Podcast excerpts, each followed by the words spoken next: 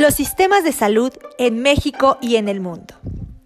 Los sistemas de salud implican todas aquellas organizaciones, instituciones y recursos de los que surgen iniciativas e ideas en los cuales la principal finalidad es mejorar la salud. En los últimos 25 años ha habido grandes cambios a nivel mundial, nacional y local, en los entornos cuya misión es la atención a la salud. El progreso en la tecnología ha transformado muchos aspectos de la práctica clínica y ha generado grandes expectativas respecto al tipo de funciones y servicios que deberían proporcionarse. Es por ello que para los diferentes países, incluido México, es cada vez más complicado mantener a la población conforme con las labores de los sistemas de salud.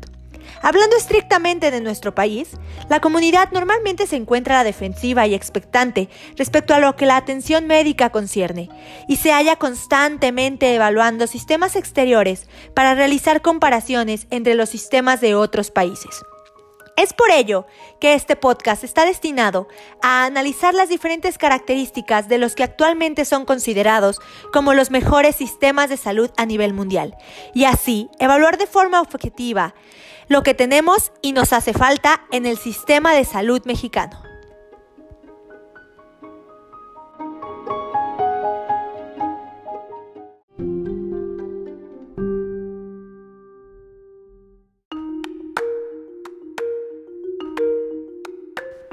Primero se explicará el sistema de salud en México. Este consta de dos sectores, el público y el privado.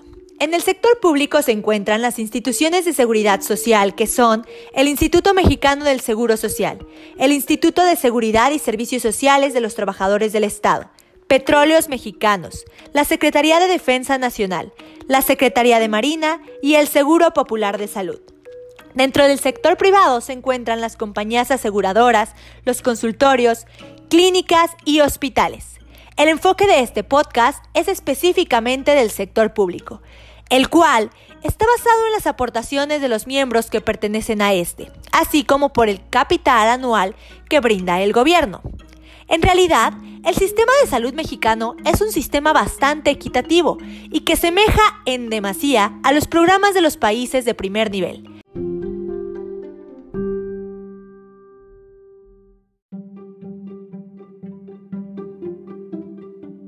Para realizar la comparación con nuestro sistema mexicano, es necesario que se hable de forma breve de lo que se consideró hasta 2018 como algunos de los mejores sistemas de salud a nivel mundial. La lista la encabeza Taiwán, en la cual el 90% de su población se encuentra afiliada y el 93% del personal de salud se encuentra aportando servicios en este nivel. El cobro de la cobertura y lo que hace interesante a este servicio es que se va a calcular con base en las ganancias de cada individuo, por lo que aquellos que se consideren de escasos recursos recibirán el servicio de forma prácticamente gratuita, sustentado por el gobierno y los demás derechohabientes con una mejor situación socioeconómica.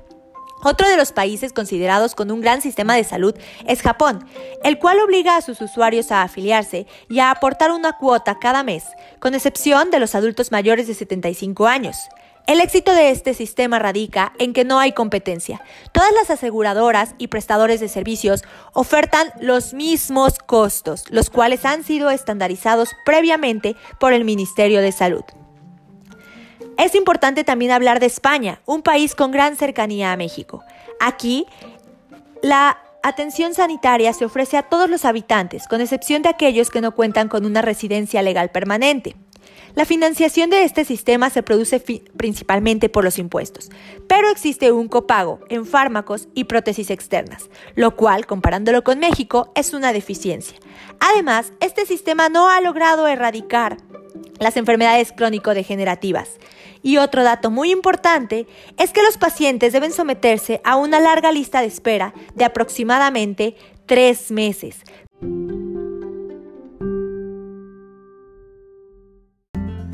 Pues bien, habiendo realizado este análisis, podemos darnos cuenta entonces que en México no estamos en un nivel tan deficiente y que si bien en otros países el presupuesto y manejo que se ofrece para sustentar la salud es mayor, la cobertura varía mucho en comparación con la nuestra.